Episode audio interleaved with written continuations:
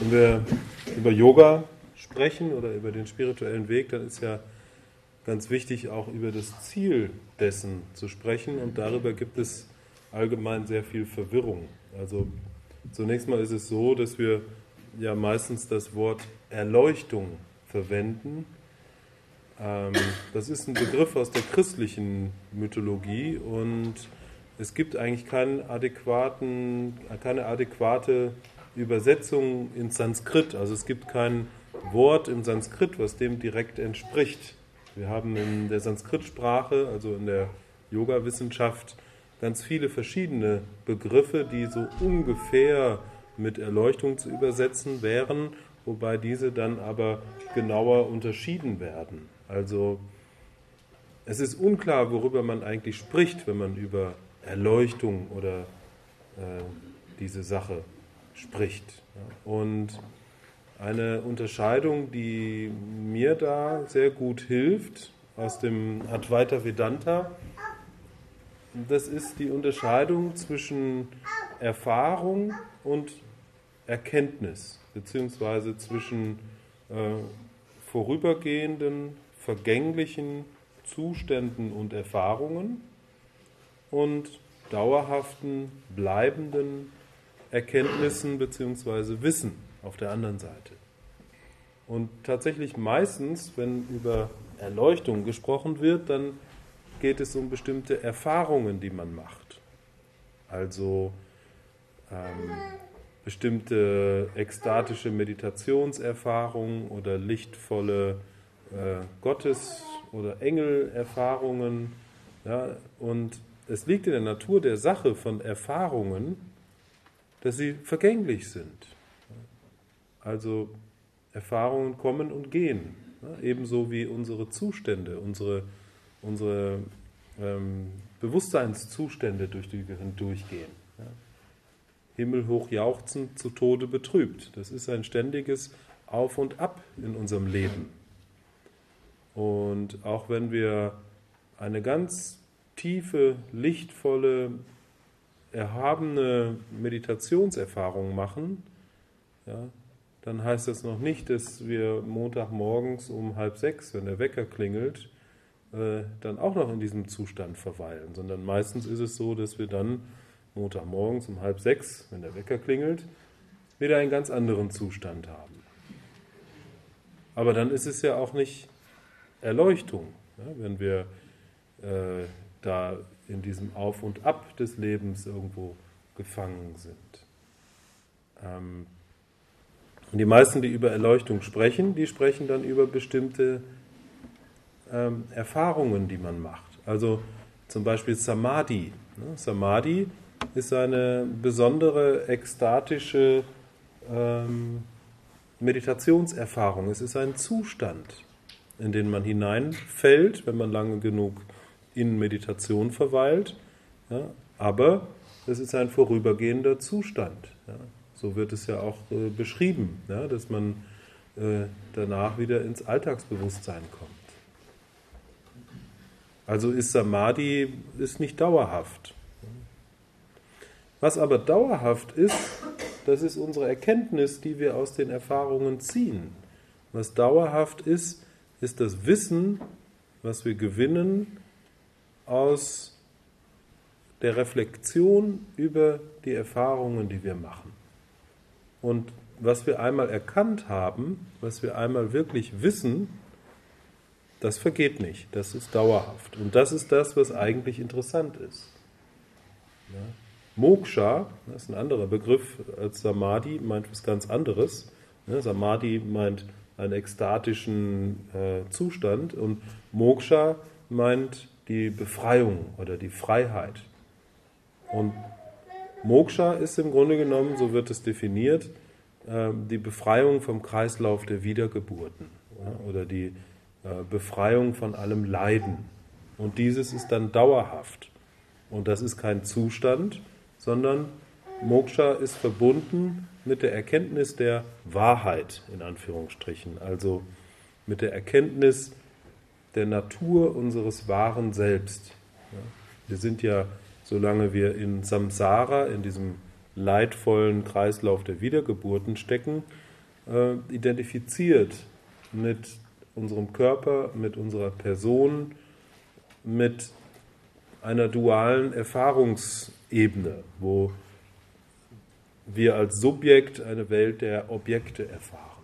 Und Moksha ist die Erkenntnis, dass wir eigentlich das alldurchdringende eine Bewusstsein sind, dass wir eigentlich, hm, ja, dass, dass unser wahres Selbst mit allem verbunden ist und es keinerlei Trennung gibt und es ähm, nur eine Illusion gewesen ist, dass wir in einer Subjekt-Objekt-Beziehung zur Welt stehen, sondern dass wir in Wirklichkeit eins mit allem sind.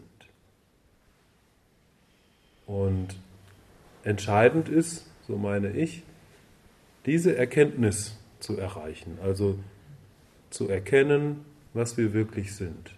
Unabhängig von den Zuständen. Also ich glaube, auch jemand, der erleuchtet ist, ja, erlebt unterschiedliche Erfahrungen. Ja, er geht durch unterschiedliche Zustände.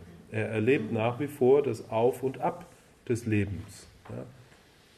Der fühlt sich auch nicht toll, wenn Montagmorgens um halb sechs der Wecker klingelt. Aber entscheidend ist, ähm, dass derjenige dann damit ganz anders umgeht. Nämlich, er weiß, ich bin das Bewusstsein und nicht die Erfahrung, die im Bewusstsein kommt und geht. Ich habe vor vielen Jahren mal nach einer Indienreise habe ich eine Phase gehabt von einem halben Jahr, da konnte ich wunderbar meditieren. Ja, und da habe ich damals gedacht, ich, ich hätte es jetzt irgendwie verstanden und äh, ich wüsste jetzt, wie es geht. Ja, ich brauchte mich damals nur hinsetzen und dann, zack, war ich in so einem tollen, leichten, lichtvollen Zustand und konzentriert. Und damals habe ich gedacht, ja, jetzt kann ich meditieren. Und äh, irgendwie, ich weiß nicht warum, nach einem halben Jahr ungefähr ist es eingebrochen.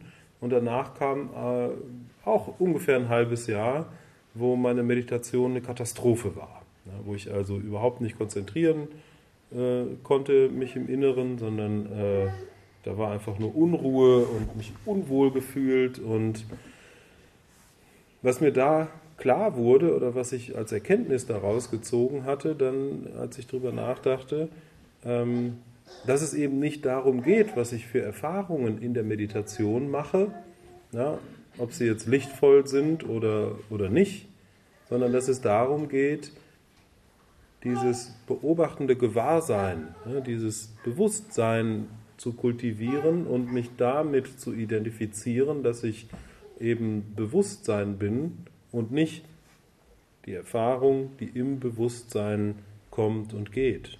Und so ist es eben auch im richtigen Leben. Die Erfahrungen sind wechselhaft. Auch wenn wir äh, erleuchtet sind, ja, werden trotzdem Menschen um uns herum krank und sterben und andere werden geboren und heiraten und ja, es gibt halt schöne und schlechte Erfahrungen. Und das wird immer so bleiben. Aber entscheidend ist, ich bin nicht die Erfahrung, sondern ich bin das Bewusstsein. Ich bin, ich bin wie der Raum, in dem die Erfahrungen kommen und gehen. Und je mehr ich mich innerlich ausrichte darauf, dass ich nicht die Erfahrung bin, nicht der Zustand bin, sondern eben das Gewahrsein bin, in dem diese Erfahrungen stattfinden, je weniger leide ich unter den Erfahrungen. Und wenn ich dann irgendwann tatsächlich erkenne und dann wirklich weiß, ich bin dieses eine, ich bin dieses Bewusstsein, äh, welches der Urgrund aller Erfahrung ist, dann hört alles Leiden auf. Da gibt es dieses schöne Sinnbild von der Kinoleinwand. Ne? Ob auf der Kinoleinwand jetzt ein, ein Action-Thriller oder ein äh, Liebesdrama läuft, das ist für die Kinoleinwand egal. Ne? Die bleibt immer strahlend weiß. Ja, und genauso in unserem Leben. Gut, meistens sieht es so aus, als wäre es ein französischer Problemfilm. ähm, aber die, die strahlende Leinwand, die bleibt vollkommen unberührt davon. Egal, was was für ein Film da gerade abläuft. Und wir sind eben eigentlich diese strahlend weiße Leinwand, die vollkommen unberührt ist von dem Film, der dort gerade abläuft. Und diese weiße Leinwand, ja, das ist dieses beobachtende Gewahrsein, welches immer da ist. Das brauchen wir auch gar nicht zu suchen. Ja, wir brauchen das selbst nicht zu finden, wir, sondern wir brauchen das nur zu realisieren, ja, nur, nur zu, äh, zu erkennen, dass, dass ich eigentlich dieses beobachtende Bewusstsein bin und das ist vollkommen unberührt davon, ob ich jetzt gerade in einer klinischen Depression stecke oder äh, euphorisch bin. Ja. Das beobachtende Gewahrsein, das bleibt immer gleich, das verändert sich nicht, das wird unberührt von allen Erfahrungen. Und dieses zu erkennen, das nennen wir Moksha, das nennen wir Freiheit und das ist äh, meiner Meinung nach das, worum es geht in Erleuchtung.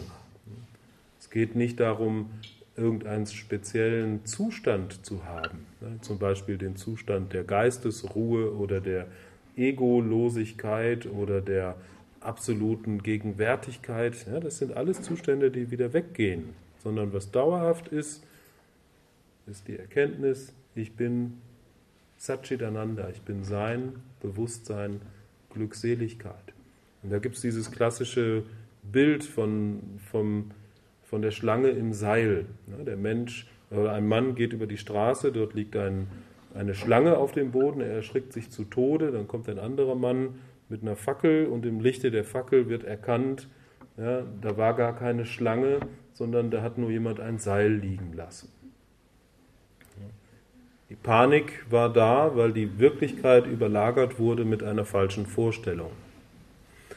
Und sobald im Lichte der Erkenntnis die Wahrheit gesehen wurde, nämlich da liegt nur ein blödes Seil, keine gefährliche Schlange, sobald das erkannt wurde, ist das dauerhaftes Wissen und dann braucht man nicht wieder Angst zu haben vor der Schlange. Und genauso wollen wir erkennen, was ist unser wahres Selbst. Und wenn das erkannt ist, dann